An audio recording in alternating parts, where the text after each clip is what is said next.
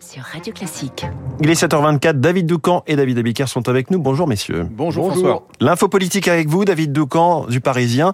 Laurent Berger tourne donc la page de la CFDT. Et ensuite, c'est la question. Hein. Il jure qu'il n'a aucune intention de se lancer en politique et pourtant tout le monde euh, y pense à sa place. Oui, euh, il fallait entendre hier matin cet électeur de gauche interpeller Laurent Berger lors d'un passage médiatique. Ce monsieur euh, n'avait pas de questions pour le leader syndical, mais une supplique. Vous êtes formidable, vous êtes le seul à pouvoir nous représenter, vous avez gagné la bataille de l'opinion, n'en jetez plus. Laurent Berger en était presque gêné puisqu'il ah. est catégorique.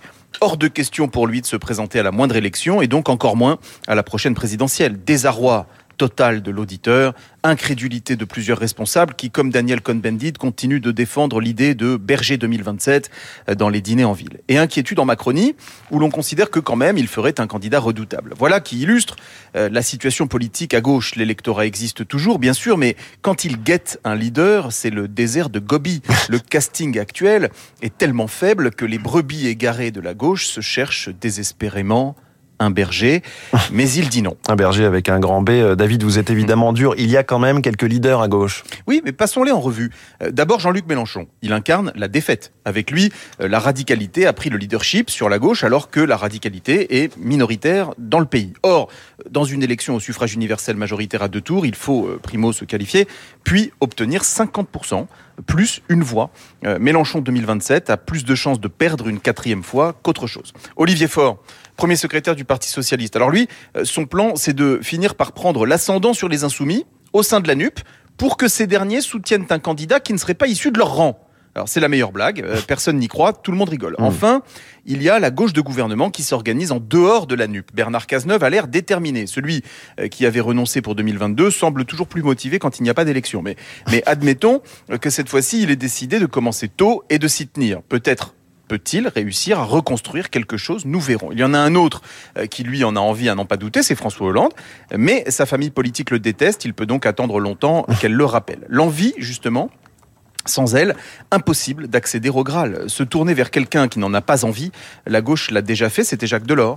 Là, Berger a la politesse de ne pas faire durer le suspense. Et pourtant, certains continuent de s'accrocher à l'idée. Preuve qu'à ce stade, le reste du casting laisse dubitatif. CQFD. Quand David Doucan est méchant, il est aussi assez drôle dans son info politique. Merci David. On vous lit aussi dans le journal Le Parisien, David Abiker, les journaux justement, les titres de la presse et à la une ce matin, un mur.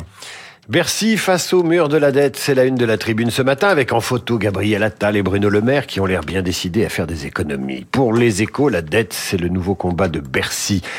Et à la une de l'opinion, le budget 2024 marque la véritable fin du quoi qu'il en coûte. Que font-ils de notre argent se demande alors le point qui apporte cette semaine la réponse. À la une du Figaro, pas de mur, mais une déferlante, la déferlante migratoire qui arrive à Mayotte et que redoute le gouvernement.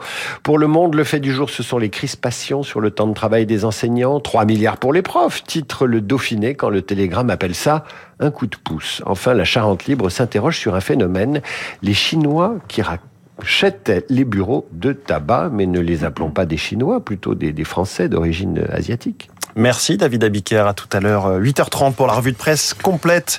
C'est vendredi, c'est Renaud Blanc jusqu'à 9h. Bonjour Renaud. Bonjour François. Quel est le programme? Premier invité, Vincent Montagne, président du syndicat national de l'édition. Vincent Montagne et le Festival du livre de Paris qui se tient, vous le savez, ce week-end.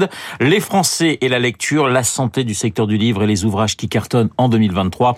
Vincent Montagne dans le journal de Julie Drouin. 8h05, nous serons en ligne avec Isabelle Dugelet, maire de la petite commune de la Grêle dans la Loire, pour évoquer cette étude qui montre que l'espérance de vie en milieu rural est très inférieure à celle des villes. Isabelle Dugelet, membre de l'AMRF, l'association des maires ruraux de France, à l'origine de cette étude. 8h15 dans notre studio de Radio Classique. Eh bien, le président euh, de la Fondation Robert Schuman, Jean-Dominique Giuliani, la Fondation Robert Schuman qui publie euh, son rapport annuel sur l'état de l'Union, économie, identité, défense élargissement.